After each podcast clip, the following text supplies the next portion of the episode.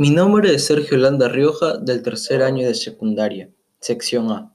Espero estén teniendo un buen día sin importar la hora en que escuchen este podcast, cuya finalidad es dar una sinopsis y opinión de la adaptación del libro de Drácula. Pero primero contaré un poco de la novela original.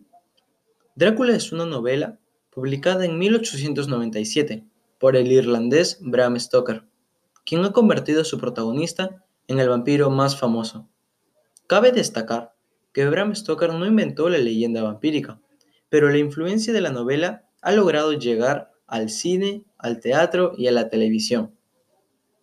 La inspiración para el libro fue un príncipe llamado Vlad Drácula, quien nació entre 1428 y 1431 y falleció en 1476 o 1477. Por tanto, vivió unos 45 o 49 años. Además, es considerado un héroe nacional de Rumanía y uno de los gobernantes más importantes de Valaquia. Sabiendo un poco más de los inicios de la novela, la sinopsis de la adaptación comienza con un joven abogado inglés, cuyo nombre es Jonathan Harker, quien viaja por primera vez al extranjero, para ser más exactos, a Transilvania. Este viaje es para conocer a un nuevo cliente, llamado Conde de Drácula, cada vez que está más cerca de su destino, los habitantes del pueblo le aconsejan que se retire, pues ese hombre que busca es un hombre del mal, u otros adjetivos. Pero él hizo caso omiso y viajó en carruaje hasta el castillo, pues estaba alejado de la ciudad. Dentro de este, descubre muchas cosas que no nos podemos ni imaginar, pero no queda ahí, pues Drácula viaja a Inglaterra y desata terror entre el círculo social de Jonathan.